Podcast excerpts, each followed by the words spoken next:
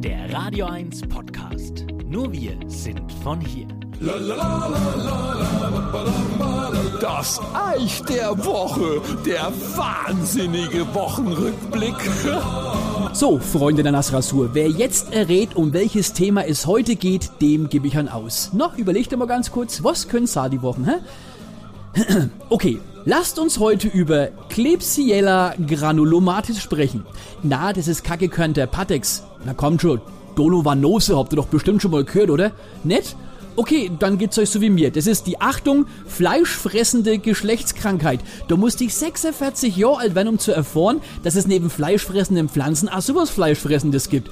Wird durch Geschlechtsverkehr übertragen und ist eigentlich eher selten. Ja, und wer schreit gleich? Hier, wenn's um ein knappes Gut geht, na? Richtig, England. Dort ist das Zeug nämlich aktuell auf dem Vormarsch. Die Erklärung dafür finde ich interessant. Unter anderem wegen des Lockdowns, da viele, Zitat, die verlorene Zeit aufholen würden. Zitat Ende was immer das heißen mag.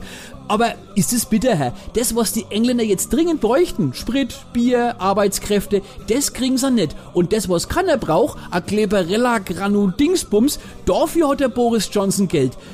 Ich stell mir gerade so vor, du rufst die Verwandtschaft in England drüben an und fragst so, und wie geht's denn dem Geschlecht? Oh, äh, dem geht's schlecht.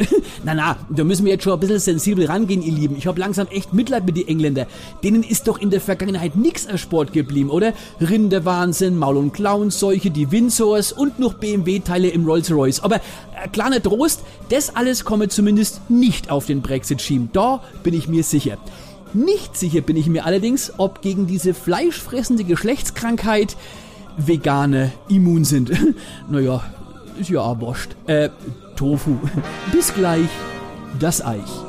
Euer Sender für die Region zum Mitnehmen der Radio 1 Podcasts. Wir freuen uns über eure Abos bei Spotify, Apple Podcasts, Google Podcasts, Amazon Music und bei dieser und natürlich auch über alle Kommentare und Bewertungen. Mehr zu Radio 1 findet ihr auf www.radio1.com.